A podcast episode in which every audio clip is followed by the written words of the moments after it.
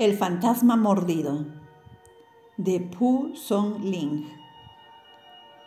He aquí la historia que me contó Chen Lin Cheng. Un viejo amigo suyo estaba echado a la hora de la siesta. Un día de verano, cuando vio, medio dormido, la vaga figura de una mujer que, eludiendo a la portera, se introducía en la casa vestida de luto. Cofia blanca, túnica y falda de cáñamo. Se dirigió a las habitaciones interiores y el viejo al principio creyó que era una vecina que iba a hacerles una visita. Después reflexionó, ¿cómo se atrevería a entrar en la casa del prójimo con semejante indumentaria?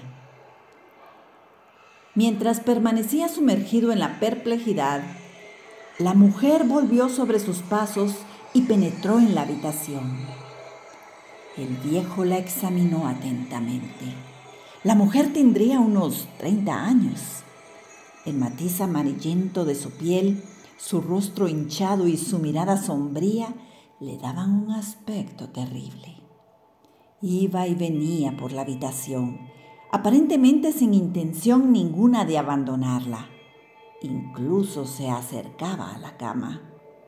Él fingía dormir para mejor observar cuánto hacía. De pronto ella se levantó un poco la falda y saltó a la cama, sentándose en el vientre del viejo. Parecía pesar tres mil libras.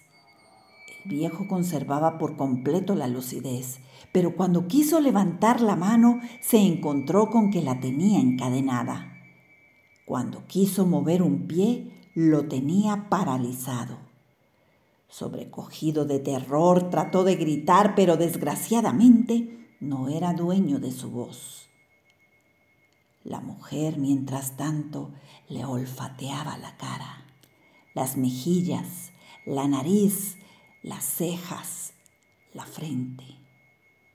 En toda la cara sintió su aliento, cuyo soplo helado lo penetraba hasta los huesos.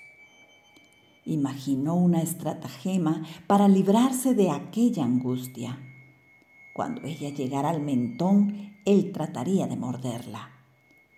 Poco después ella, en efecto, se inclinó para olerle la barbilla. El viejo la mordió con todas sus fuerzas, tanto que los dientes penetraron en la carne.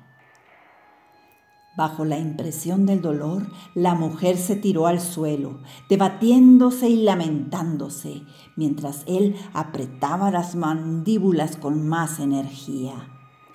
La sangre resbalaba por su barbilla e inundaba la almohada. En medio de esta lucha encarnizada, el viejo oyó en el patio la voz de su mujer. ¡Un fantasma! gritó en el acto pero apenas abrió la boca, el monstruo se desvaneció como un suspiro. La mujer acudió a la cabecera de su marido. No vio nada y se burló de la ilusión causada, pensó ella, por una pesadilla. Pero el viejo insistió en su narración y como prueba evidente le enseñó la mancha de sangre. Parecía agua que hubiera penetrado por una fisura del techo y empapado la almohada y la estera. El viejo acercó la cara a la mancha y respiró una emanación pútrida. Se sintió presa de un violento acceso de vómitos y durante muchos días tuvo la boca apestada como un hálito nauseabundo.